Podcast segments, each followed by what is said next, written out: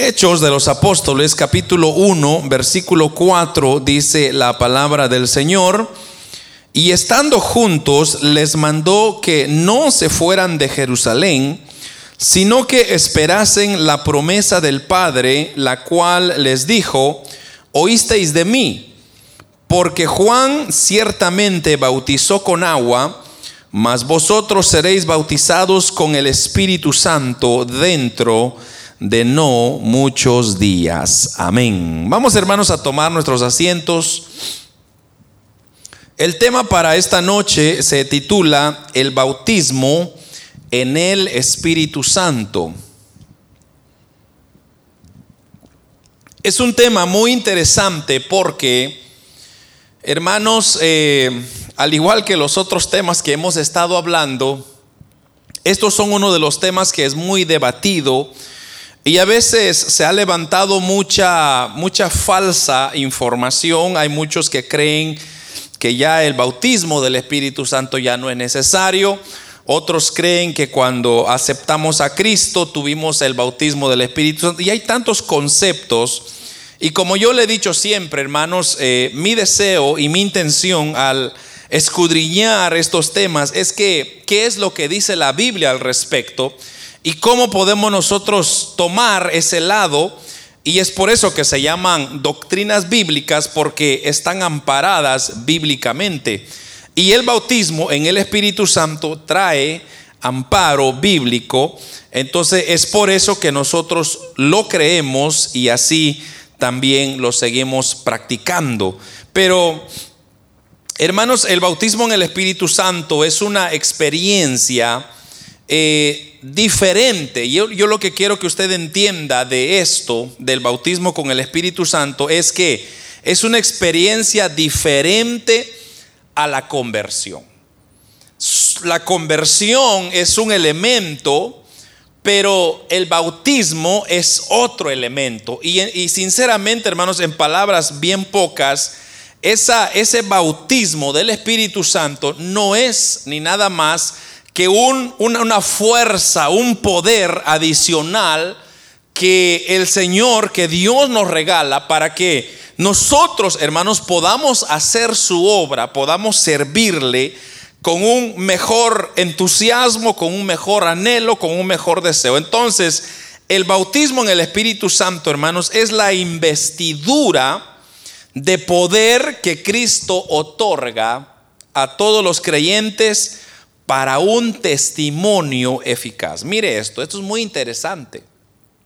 Esto es una investidura de poder que Cristo otorga a todos los creyentes para poder testificar o tener una, un testimonio bastante eficaz, fuerte.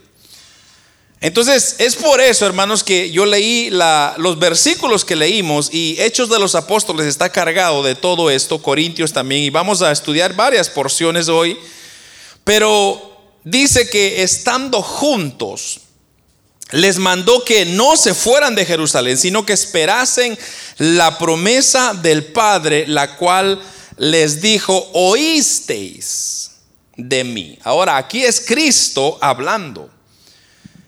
Cristo diciendo, yo les prometí esta promesa. Porque Juan dice, ciertamente bautizó con agua, mas vosotros seréis bautizados con Espíritu Santo dentro de no muchos días. Ahora, yo quiero que usted se guarde este, este versículo, porque hermanos, más adelante vamos a entender exactamente qué es lo, qué es lo que significa, que seréis bautizados con el Espíritu Santo dentro de no muchos días.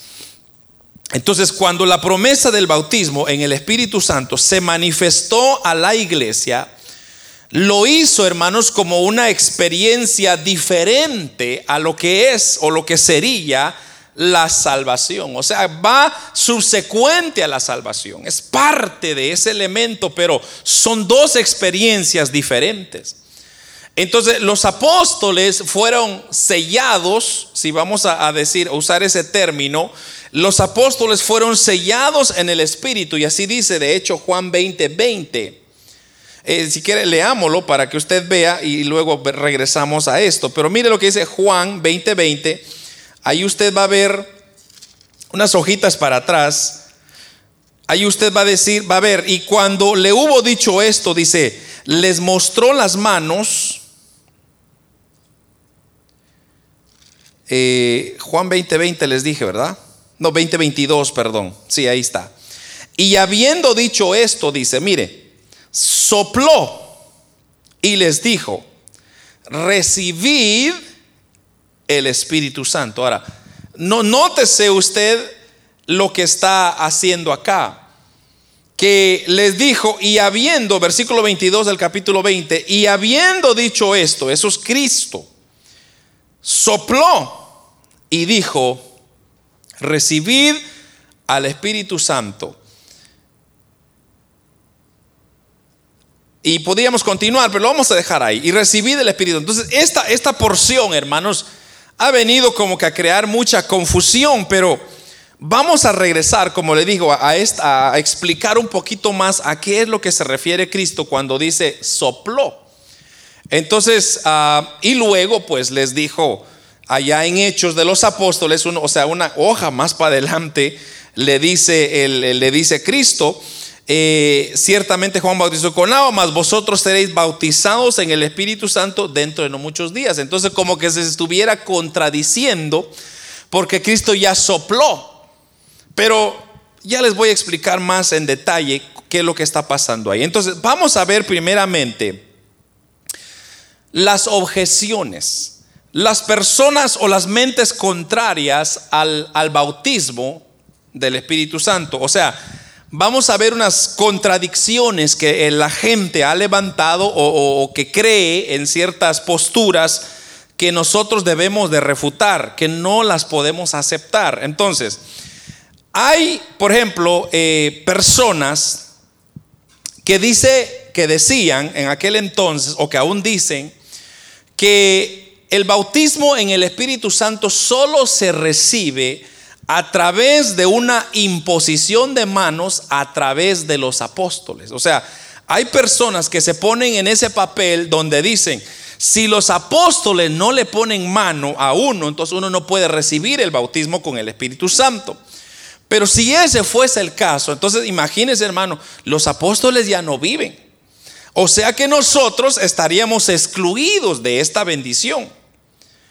Pero hermanos, es, es, una falsa interpretación y fíjese que ellos usan este versículo que le voy a dar ahorita, capítulo 8 de Hechos. Mire, capítulo 8, versículo 14 de Hechos de los Apóstoles. Cuando los apóstoles, dice, que estaban en Jerusalén, oyeron que Samaria había recibido la palabra de Dios, entonces enviaron allá a Pedro y a Juan. Mire, lo voy a leer otra vez. Cuando los apóstoles que estaban en Jerusalén oyeron que en Samaria habían recibido la palabra de Dios, entonces enviaron a Pedro y a Juan. O sea, en esta interpretación, hermanos, bien fácil pudiera uno creer de que allá estaba Felipe, había predicado a, los samaritanos y los samaritanos aceptaron a Cristo. Pero Felipe no les impuso las manos, sino que mandó a llamar a estos apóstoles para que fuesen a Pedro y a Juan. Y entonces cuando ellos llegaron, pusieron mano y, la gente recibió el Espíritu Santo. Entonces, pero esto, hermano, no es un argumento concluyente. No, no, no, no pudiésemos irnos por ese camino. Porque, hermanos, en el día del Pentecostés, si usted se recuerda, el bautismo en el Espíritu Santo fue naturalmente. O sea, los apóstoles, los discípulos eran doce nada más. Y ellos, dice la Biblia que eran 120 que estaban reunidos en el aposento alto y no se habla de que los discípulos comenzaron a poner manos y, entonces ellos comenzaron a hablar en lenguas. No se dice eso, sino que ocurrió naturalmente. Entonces, este pensamiento de que la gente piensa que por una imposición de manos y a través de los apóstoles es la única forma de recibir el Espíritu Santo están muy mal. Entonces, por ejemplo, otro, otro ejemplo que usted se va a recordar, se recuerda cuando Pedro estaba en la casa de Cornelio, ¿se recuerda? Dice que, hermanos, el apóstol Pedro estaba predicando la palabra y muchas de las personas que estaban en la casa de Cornelio aceptaron a Cristo y de repente descendió el Espíritu Santo sobre ellos. Y ellos comenzaron a hablar lenguas. Ahora, una vez más, el apóstol Pedro no estaba poniendo manos a las personas, sino que él estaba exponiendo a Cristo. La gente lo aceptó y el Espíritu Santo descendió sobre ellos. O sea, es el Espíritu Santo cae o desciende naturalmente sin necesidad de una imposición de manos. Hechos 9:17 Mire, Hechos 9, 17, unas hojitas más para adelante donde estábamos, dice que fue entonces Ananías y entró a la casa o en la casa y poniendo sobre él las manos le dijo, hermano Saulo, el Señor Jesús que se te apareció en el camino por donde venías me ha enviado para que recibas vista, la vista y seas lleno del Espíritu Santo. Hermano, este capítulo 9 es la fascinante historia de conversión del apóstol Pablo, se recuerda. Entonces dice que cuando el, Señor lo, lo, bajó de aquel caballo, cuando iba camino a Damasco en el desierto, él quedó ciego. Y de repente, hermanos, lo llevan a, una, a un lugar, a una casa, y dice que era la casa de Ananías, y entonces Vino este Ananías, ¿y quién era Ananías? Ananías simplemente era un discípulo, no era un apóstol. Ahora sí es cierto, hubo una imposición de manos, porque eso es lo que dice ahí, poniendo sobre él las manos. Entonces no vamos a admitir de que también, hermanos, el Espíritu de Dios se puede manifestar a través de una imposición de manos. Y de hecho así se ha hecho muchas veces.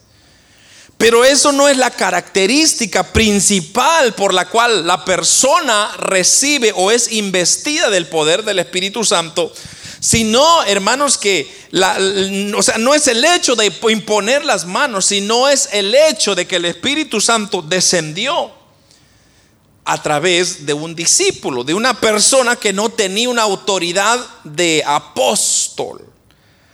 Entonces, hermanos, aquí queda entonces claro de que estas personas que dicen o que creen que solamente el, bautismo en el Espíritu Santo es solamente se recibe a través de la imposición de manos de los apóstoles queda descartada. Hay otras personas que también piensan que el bautismo con el Espíritu Santo, hermanos, es que las lenguas que se hablan que las lenguas que se expresan es una manifestación de, hermanos, de que cuando uno recibe el Espíritu Santo son idiomas o eran idiomas humanos.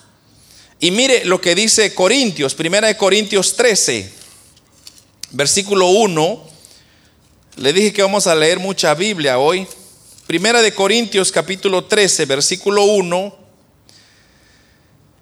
Dice así, si yo hablase lenguas humanas y angélicas y no tengo amor, entonces vengo a ser como metal que resuena o címbalo que retiñe.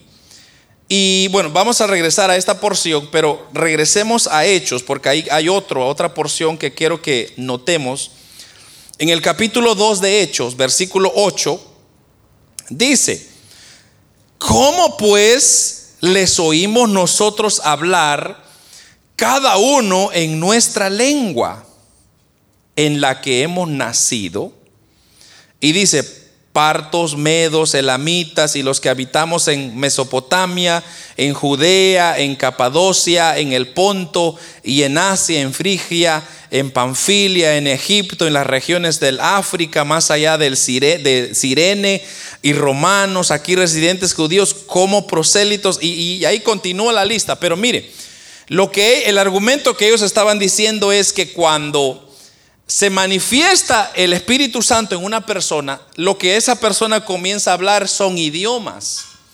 O sea, es como decir, comenzó a hablar en inglés o comenzó a hablar en francés Porque lo que está diciendo acá, y esta es la base que ellos agarran para decir eso, es de que habían varias personas reunidas de diferentes lugares, naciones.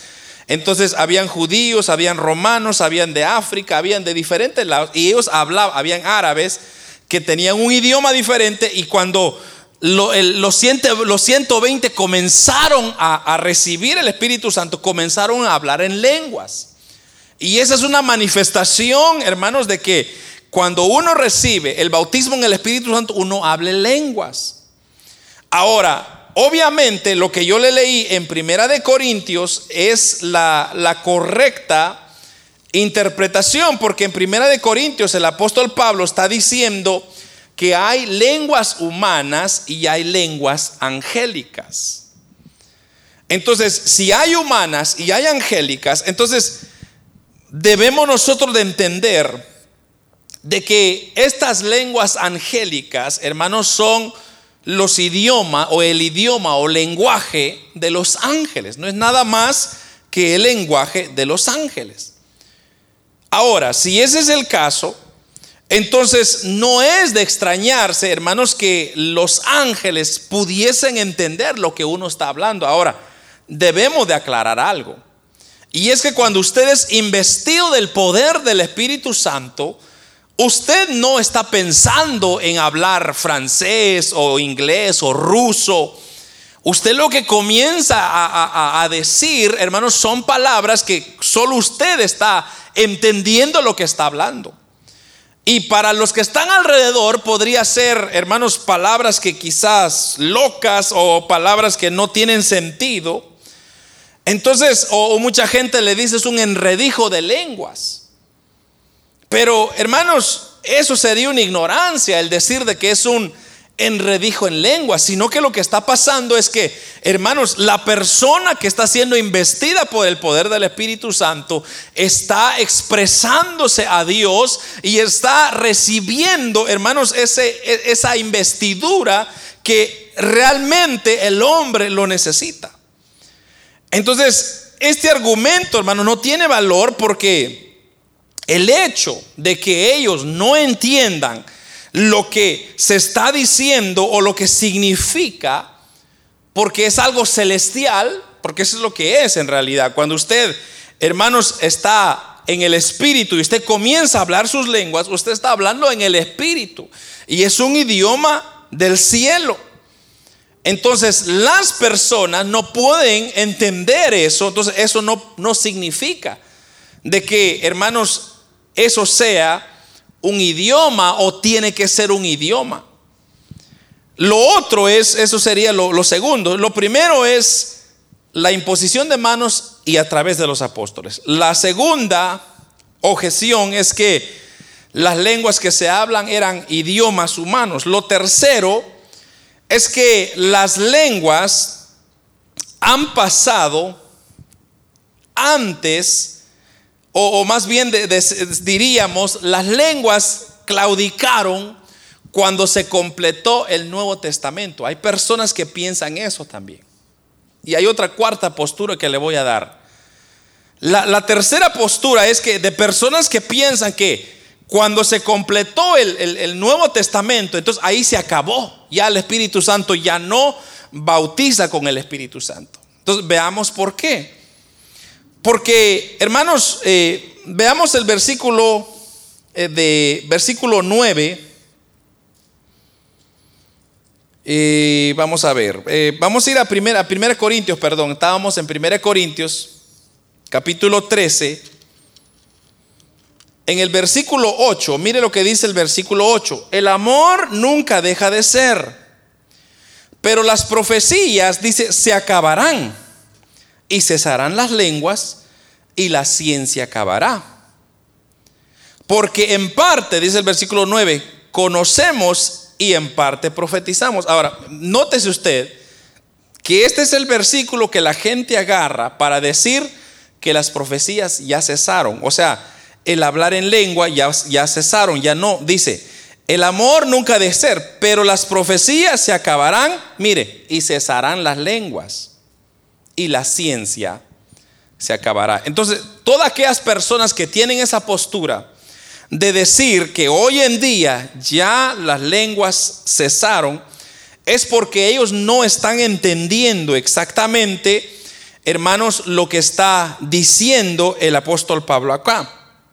Ahora, si usted lee Seguimos, seguimos leyendo en el versículo, bueno, ya leímos el versículo 9, mire el versículo 10, dice, mas cuando venga lo perfecto, entonces lo que es parte, lo que es en parte, perdón, se acabará. Entonces, ahora aquí lo que nosotros tenemos que entender es esto. Cuando venga lo perfecto. Entonces la pregunta sería, qué es lo perfecto, a qué se refiere lo perfecto. Y eso, hermanos, de, de, lo perfecto no es nada más ni nada menos que las escrituras. Entonces las personas dicen, cuando se completa el Nuevo Testamento, ya llegó a una perfección. Ya no hay necesidad de Espíritu Santo, ya no hay lugar de embestirse, de, de adorar. O sea, es como que nosotros dijéramos, hermanos, ya el Espíritu Santo quedó para abolido para nosotros y ya solo fue para ellos. Ahora, qué triste sería eso, hermano, porque imagínese usted vivir una vida sin el Espíritu Santo. Hermanos, el Espíritu Santo en nuestra vida está haciendo un trabajo fenomenal, un trabajo, hermano, de excelencia, un trabajo que a nosotros, hermanos, lo necesitamos hoy en día. Toda aquella persona que no tiene al Espíritu Santo es una persona que no sabrá distinguir, hermanos, su camino en, este, en esta tierra. Entonces, veamos un poquito más a profundidad esta escritura que acabamos de leer. Entonces, en primer lugar, los discípulos nunca usaron los dones del Espíritu para asuntos doctrinales. Y así es como se va a refutar este, este punto de estas personas que piensan que cuando se cerró el canon del Nuevo Testamento, ahí se acabó la investidura del Espíritu Santo. Entonces, debemos nosotros de entender de que los discípulos nunca usaron, hermanos, esos dones del Espíritu para asuntos doctrinales. Y eso es lo que tenemos que entender.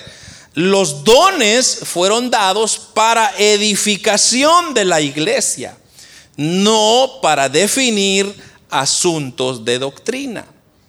Entonces, por ejemplo, hay un ejemplo en el capítulo 15, si no me equivoco, de Hechos, donde, hermanos, habla el concilio en Jerusalén, sí creo que es el capítulo 15, donde se discutía un asunto doctrinal de que si los gentiles, hermanos, debían guardar la ley o no. Entonces ahí estaban argumentando. En el concilio de Jerusalén, ahí estaban discutiendo, bueno, los vamos a hacer o vamos a obligar a los gentiles a, a, obedecer o a guardar la ley, sí o no. Ese era el argumento. Entonces, en ese concilio, ellos estaban queriendo definir una doctrina. Entonces, vinieron ellos, no, no dijeron, ¿verdad? No, no nadie se puso y dijo, bueno, hermanos, pongámonos a orar y que venga el Espíritu Santo ahorita y que descienda y que comience a darnos una ilustración que tenemos que hacer. Nadie, sino que ellos estaban argumentando, pero argumentando en qué? En un texto que era antiguo, que era la ley, que era lo que ellos usaban para corregir. Entonces, de esa manera ellos concluyeron que los gentiles sí tenían que guardar la ley o no tenían que guardarla, pero Hermanos, la, finalidad del Nuevo Testamento no pudo haber, haber eh, no pudo haber sustituido, ¿verdad? Por los dones, hermanos, eh, del Espíritu Santo. O sea, no se puede confundir, no sé si me estoy dando a entender, pero no se, no se puede mezclar, digamos, una cosa con la otra. Una cosa es las doctrinas bíblicas basadas en la palabra y otra cosa son los dones, una manifestación en el creyente por parte del Espíritu Santo.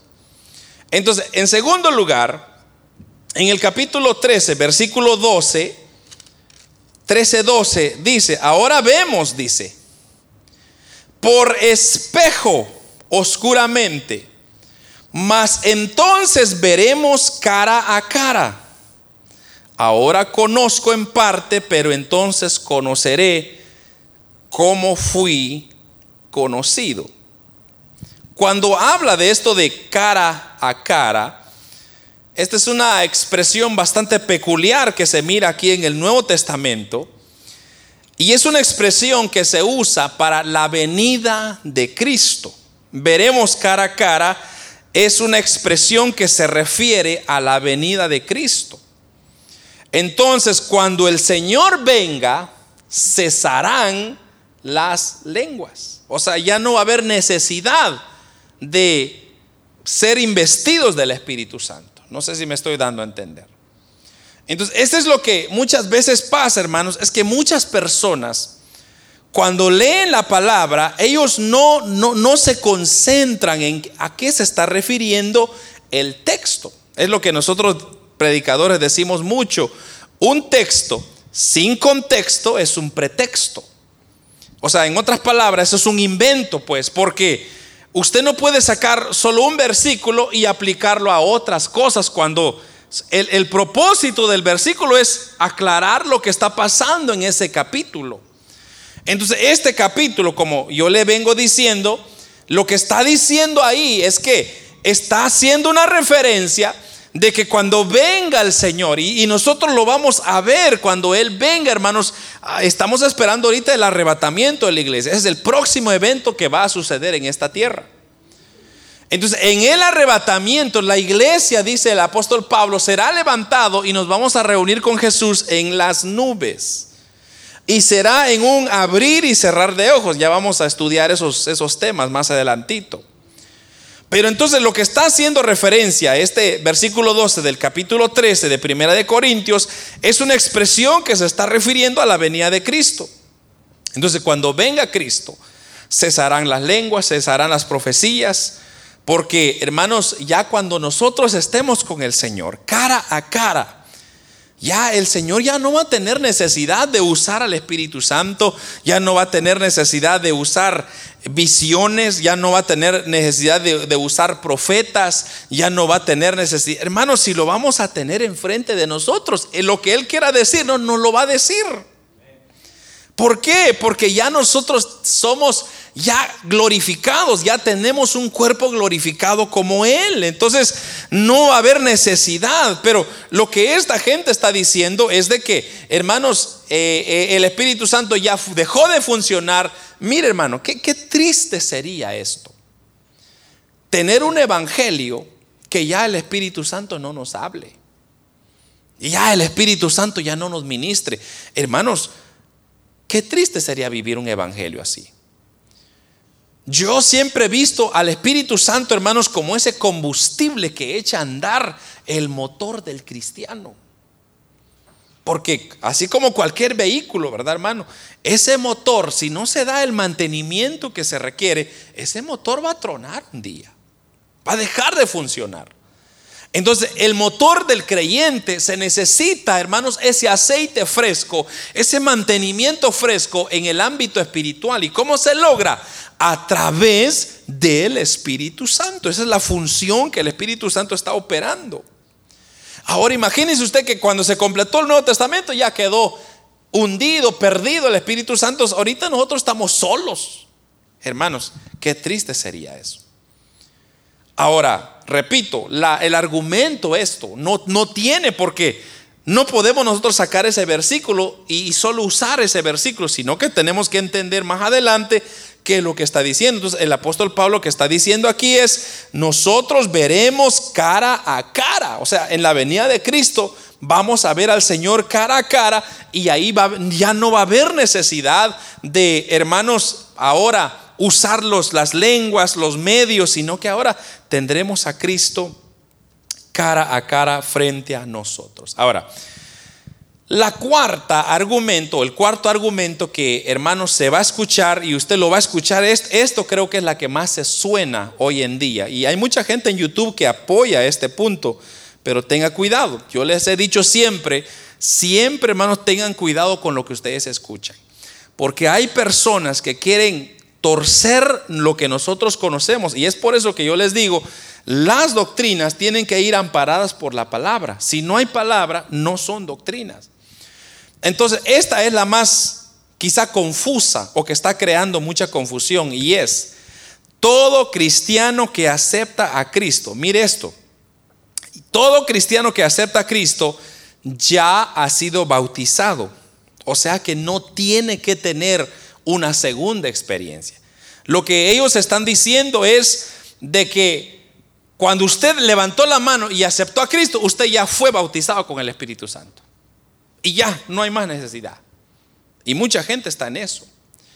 Entonces, mire lo que dice una vez más el capítulo 12 de Primera de Corintios, en el versículo 13. Esto es lo que ellos dicen.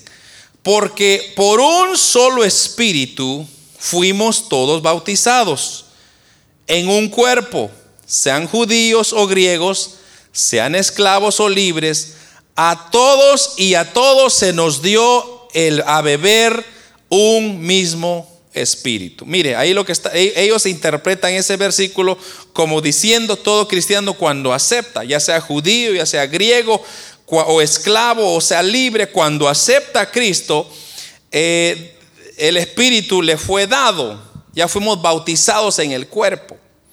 Pero hermanos, ahí volvemos otra vez a ver otro problema, otro error de lo que se le llama la exégesis. La exégesis es nada más ni nada menos el entender el trasfondo de qué se está hablando, de, de qué se está tratando el capítulo.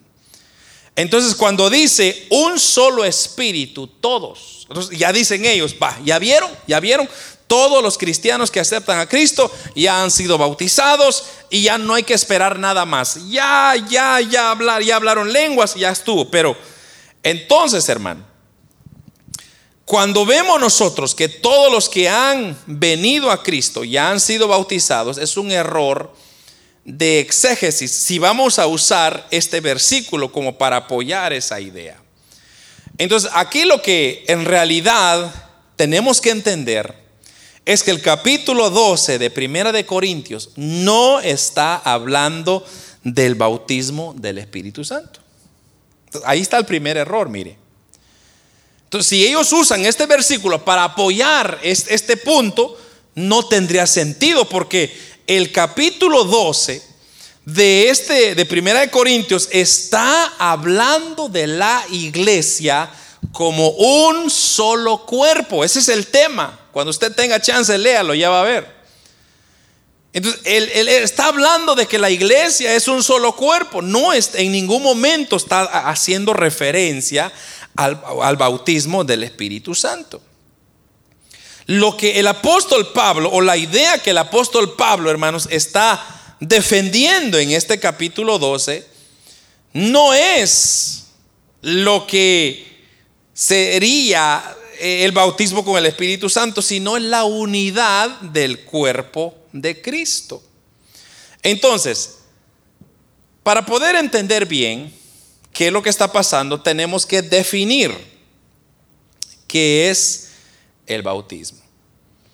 Entonces, en todo, hermanos, el bautismo siempre, eh, en cualquier bautismo, por ejemplo, vamos a hablar un poco más sobre el bautismo en agua, pero en, todo bautismo siempre tiene que haber un agente, un representante oficial. Se le llamamos a llamar un agente. O sea, la persona que realiza el bautismo. Siempre tiene que haber una persona, un oficial que ordena el bautismo. Además, necesita un medio para realizar el bautismo. Entonces, si vamos a hablar de un bautismo en agua, el predicador, el ministro, el que va a hacer el bautismo es la persona oficial, la representante. Ahora, para poder bautizar a alguien se necesita un medio. ¿Cuál es el medio? El agua. el agua. Y lo tercero o el tercer elemento que se necesita para ser bautizado es el receptor, o sea, la persona que va a ser bautizada. No sé si me estoy dando a explicar. El bautismo tiene que tener tres elementos. el oficial, la persona oficial, la autoridad oficial que Dios ha delegado, el pastor, el asistente pastor, el supervisor, el anciano. Entonces va a ser un bautismo, pero lo va a hacer en dónde? En el agua. El agua es el medio y luego el receptor es la persona que va a ser bautizada. Entonces, si vamos a usar ese ejemplo, tenemos que filtrar este pasaje a ver si llega a, las, a calificar digamos, o a darle validez a este punto que hemos estado hablando. Entonces, tres elementos del bautismo son necesarios para realizarse. Ya le dije, lo voy a repetir. Primero es una persona oficial, segundo es el medio que se usa y tercero es el receptor. Entonces, recuérdese de eso. Estos son tres elementos que van de la mano. Entonces, si ese es el caso, el bautismo del Espíritu Santo tendría que ser de la misma manera. Cristo tendría que ser, hermanos, el medio oficial.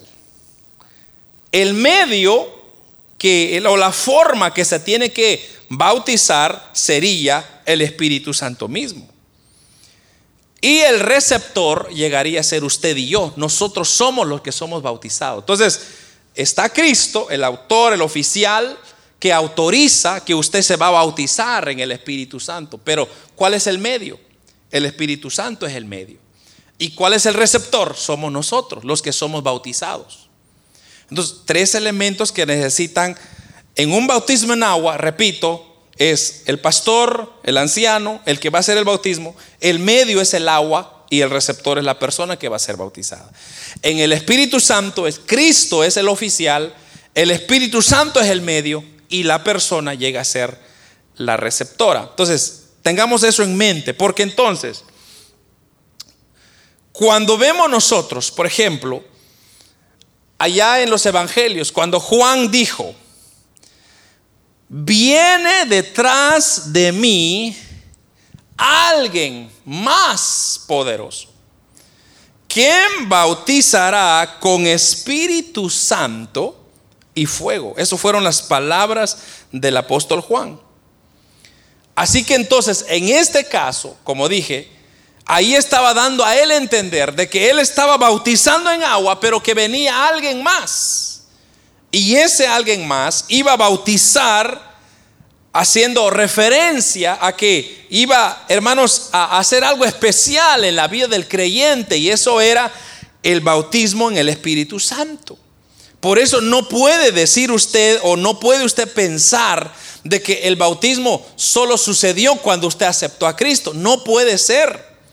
Porque si aquí está diciendo de que más adelante vamos a tener una intervención nueva con el Espíritu Santo. Entonces debemos de entender que era entonces lo que se estaba lo que estaba pasando. Ahora, veamos entonces este pasaje a la cual se está refiriendo el apóstol Pablo y lo voy a volver a leer el versículo 13, porque por un solo espíritu fuimos todos bautizados en un cuerpo, sean judíos o griegos, sean esclavos o libres, y a todos se nos dio a beber de un mismo espíritu. Entonces, primeramente, veámoslo, vamos a partir ese versículo en varias partes. Entonces, primero, está diciendo de que por un solo espíritu fuimos bautizados. Entonces, ¿quién es el oficial aquí? ¿Quién es la persona representante? El Espíritu Santo. Es lo que está diciendo, ¿no es cierto? Dice, por un solo espíritu. Entonces, el Espíritu Santo es el oficiante. Ahí hay una diferencia. Un cuerpo es el otro término que vemos ahí. Ese es el medio. Ese es el medio.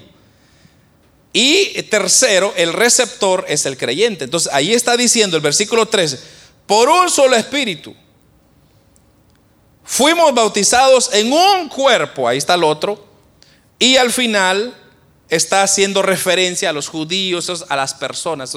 Si usted filtra, repito, y, hermano, disculpe que lo repite tanto, pero es que tenemos que entenderlo. En el bautismo del Espíritu Santo tienen que estar tres elementos importantes. El oficial, la persona que autoriza, ese es el Espíritu Santo. Perdón, ese es Cristo. El medio es el Espíritu Santo y el receptor es el hombre. Pero si nosotros vemos acá, el que está oficializando es el Espíritu. Y el medio es el cuerpo, que es la palabra. Entonces ahí ya nosotros podemos darnos cuenta que este versículo ya no se podría aplicar para apoyar lo que la gente dice de que cuando yo acepté a Cristo, el Espíritu Santo me bautizó. No, no podría aplicarse. Porque volviendo otra vez a lo mismo, este capítulo 12 se está refiriendo a la iglesia. Entonces, hay muchas personas que piensan, hermanos, que porque ellos, o sea, leen este versículo y dicen, miren, miren, ya ven, aquí está diciendo de que, hermanos, en un solo fuimos nosotros bautizados con el Espíritu Santo. Usted sea griego, sea romano, lo que usted quiera, judío, ya fuimos bautizados, pero no, lo que nosotros tenemos que entender, hermanos, es que este tema que está hablando el apóstol Pablo es que nosotros tenemos que ser injertados en el cuerpo de Cristo. Eso es lo que está diciendo. Entonces, en este tema, hermanos, el apóstol Pablo está desarrollando otra cosa. No tiene nada que ver con el bautismo del Espíritu Santo. Entonces, todo creyente que ha conocido a Cristo debe de pedir esa segunda experiencia, la cual es la llenura del poder del Espíritu Santo. O sea, usted, hermano, y yo necesitamos pedir esa llenura del poder del Espíritu Santo. Ahora, vamos entonces a ver, hermanos, qué es, porque ya discutimos que hay cuáles son las cuatro lados que la gente va a refutar que el Espíritu Santo no existe o que no se puede recibir hoy en día. Entonces, Tal vez la pregunta sería, ¿qué es entonces el bautismo del Espíritu Santo? Y hermanos, en un, palabras tan sencillas, el bautismo en el Espíritu Santo no es nada más ni nada menos que una experiencia de, hermanos, del Espíritu Santo, pero que es diferente a la salvación. Esa es una nueva experiencia que nosotros adquirimos.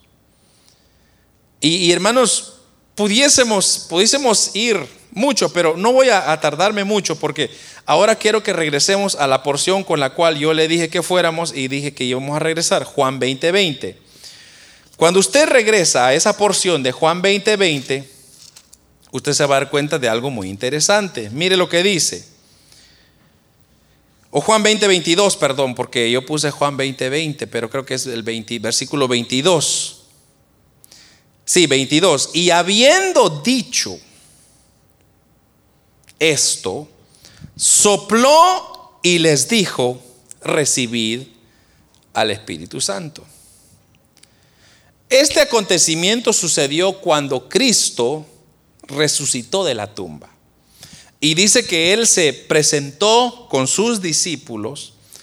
Y entonces, cuando Él llegó donde estaban reunidos sus discípulos, ahí dice el versículo, sopló y les dijo, recibid al Espíritu Santo. Pero entonces, si los, si los apóstoles recibieron el bautismo con el Espíritu Santo, entonces dele vuelta a la otra hoja y va a encontrar Hechos 1, 4 y 5, que fue el que lo leímos inicialmente. Y estando juntos, les mandó que no se fueran de Jerusalén. Entonces, detengámonos ahí.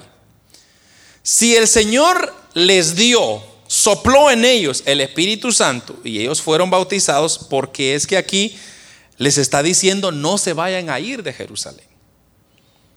Porque dice, esperen la promesa del Padre, la cual les dijo, o, o las cuales dijo, oísteis de mí, porque Juan ciertamente bautizó con agua, mas vosotros seréis bautizados con el Espíritu Santo dentro de no muchos días. No sé si me estoy dando a entender.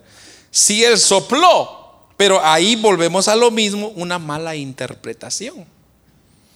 Porque este acontecimiento, hermano, sucedió 40 días cuando Cristo resucitó y luego, hermanos, Él sopla, pero hay una diferencia que sucede acá.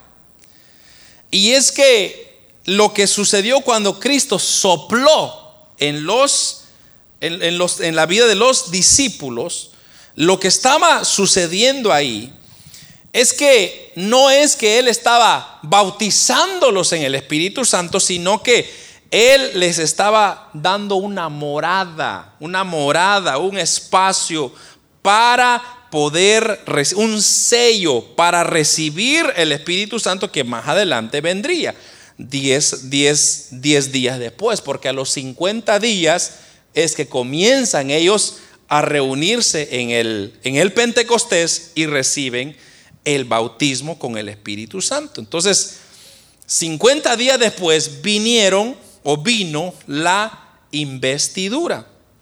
Lo que hay, hay, que ver ahí, hermanos, es que había una diferencia. La morada o el sello es, es una preparación que nosotros tenemos, o que en este caso los discípulos te, estaban esperando. Es que, hermano, la, la cuestión es esta para que el Espíritu Santo pueda descender y, bautizar a alguien con con el Espíritu Santo, esa persona tiene que tener los requisitos adecuados y los vamos a ver más adelante. Pero si esa persona, por ejemplo, no está lista, espiritualmente no está lista, no la va a recibir. Es por demás. Entonces, recuerda usted que el apóstol Pablo, cuando Ananías le puso la mano, el apóstol Pablo no había comido por tres días, estaba en ayuno y no podía ver. O sea que él estaba en su mente, estaba orando, estaba preparado. Había una preparación. Entonces, esto que de que Cristo sopló el Espíritu en ellos era una preparación, hermanos, para la segunda experiencia que iba a acontecer diez días después. Entonces, la morada o sello es inmediato, pero la investidura es después. Entonces, por ejemplo, mire lo que pasa en Hechos 2, ah, perdón, 8:12. Aquí hay un ejemplo bien claro de esto. En capítulo 8, versículos 12,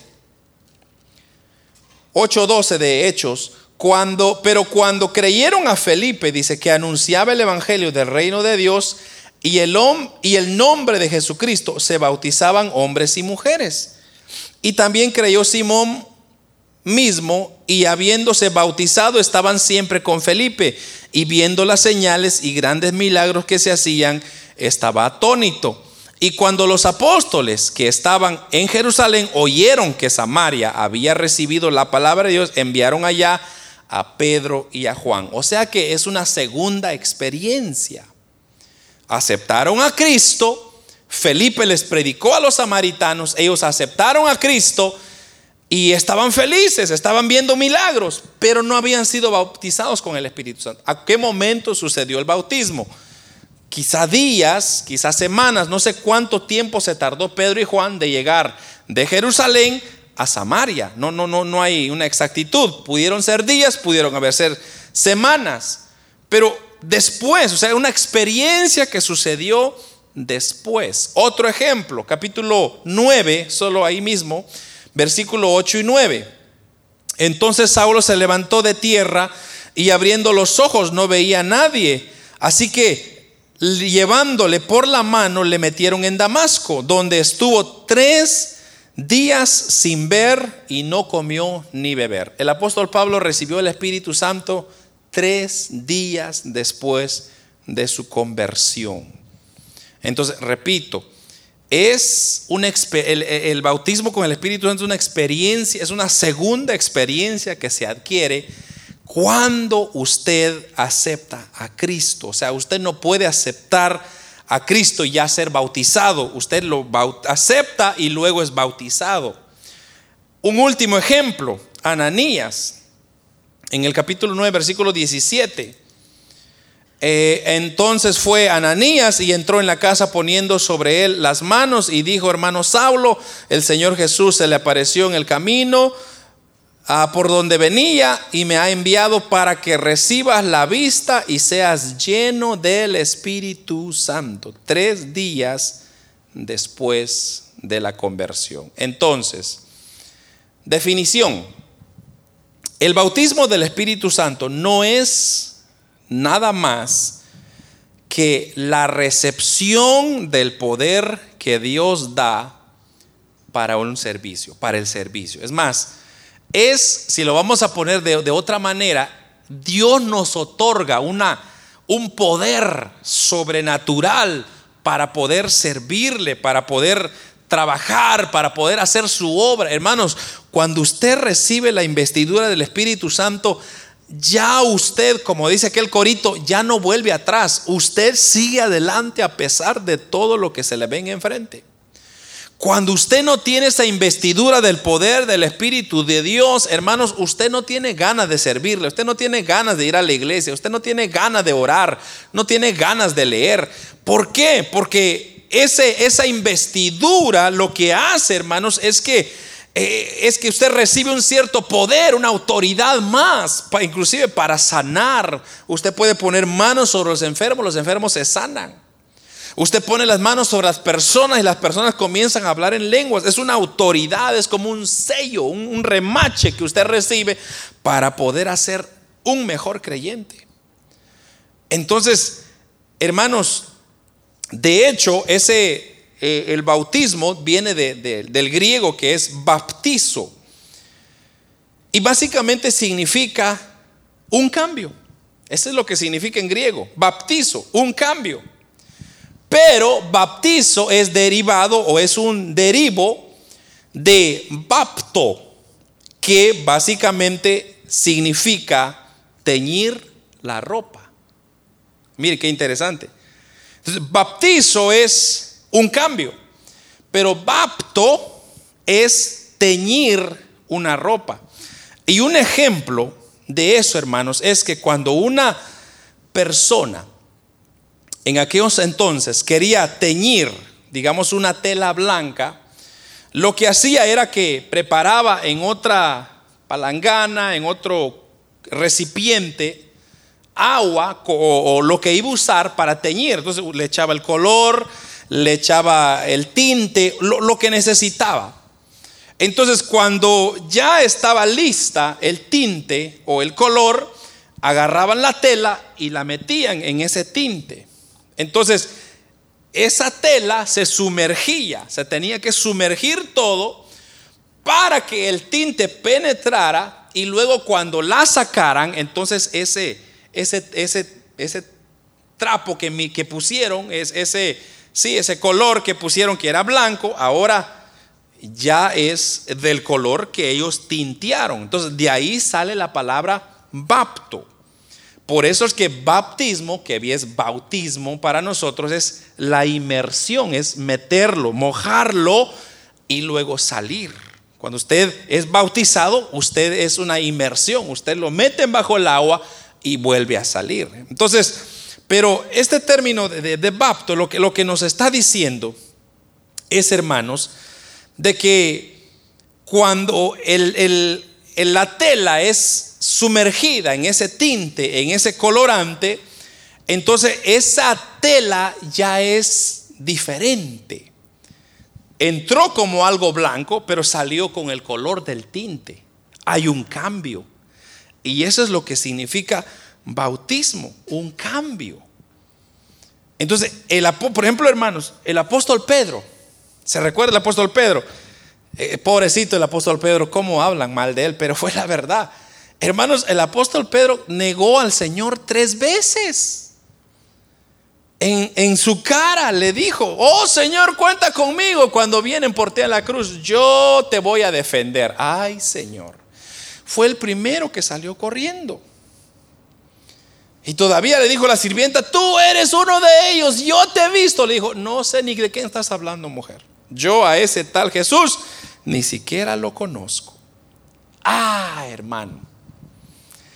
Pero allá en el capítulo, en el versículo 8 del capítulo 1, cuando el apóstol Pablo fue investido del poder del Espíritu Santo, hermano, uh, ese Pedro ya no negaba a Jesús. Ahora ese Pedro tomó valentía y les dijo las verdades a los judíos y le dijeron, ustedes son los que mataron a Jesús.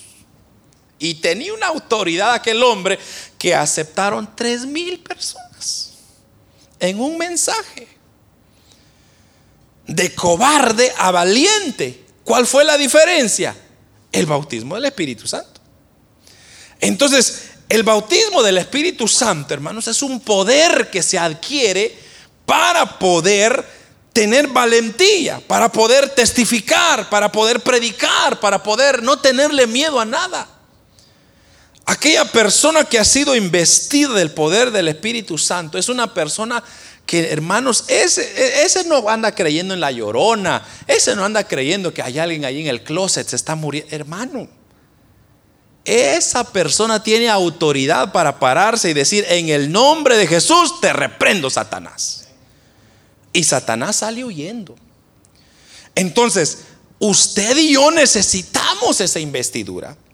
Usted y yo necesitamos, hermano, ser investidos en el Espíritu Santo hoy en día, en el siglo XXI. ¿Por qué? Porque hoy más que nunca, hermanos, nos estamos enfrentando ante fuerzas de demonios que, hermanos, están queriendo desbaratar el reino de los cielos. Pero ¿cómo nos opondremos a ellos si no tenemos ese poder?